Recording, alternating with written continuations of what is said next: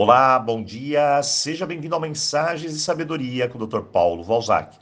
Hoje, Semana Ancestral. Ontem abrimos o tema com uma boa reflexão e hoje vamos entender um pouco mais profundamente sobre isso.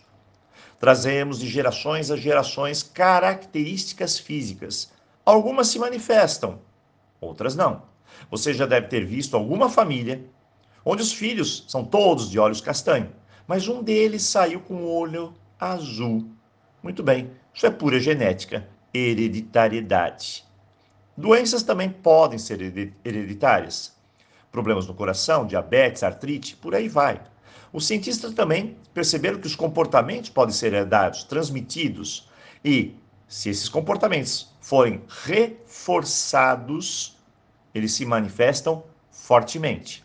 Dessa forma, ficou claro que recebemos de gerações e gerações os dotes físicos, emocionais, comportamentais, doenças e muito mais. Bem, não é fácil. Agora, uma pergunta especial: será que recebemos também os dons? Certamente sim.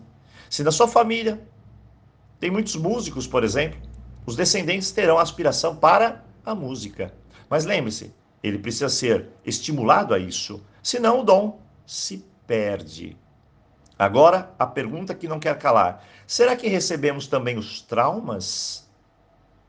Bem, esses traumas são as perturbações familiares, o que alguns chamam de maldição, mas na verdade não passa de uma inter-relação entre os familiares de forma desequilibrada. Esses traumas podem se manifestar, mas se eu colocá-los num ambiente saudável, eu posso curá-los. Mas se eu colocá-los num ambiente negativo, então eu posso reforçá-los e assim causar mais danos, doenças, dores e sofrimentos. Nós temos o dom, o poder de curar a nossa energia ancestral ou fazer o oposto, piorar mais ainda a situação. A energia ancestral é como um campo de energia que envolve nosso sistema familiar, nosso clã, nossa tribo e age diretamente sobre os nossos comportamentos e escolhas. Se eu aceito minha ancestralidade com amor e compreensão, eu vibro numa energia que permite a manifestação da cura. Mas se eu nego a minha ancestralidade, se eu a julgo, eu estou reforçando os sentimentos negativos e causando a manifestação negativa.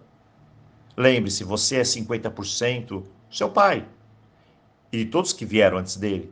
E você é 50% sua mãe e todos aqueles que vieram antes dela. Metade do seu corpo é papai e metade é mamãe. Se eu olhar para 20 gerações atrás, eu trago dentro de mim a força, a história, os desejos, os sonhos, as angústias, as alegrias, os dons, as doenças de quase um milhão de pessoas. E nesse momento, eu não posso julgar ou negar meus ancestrais.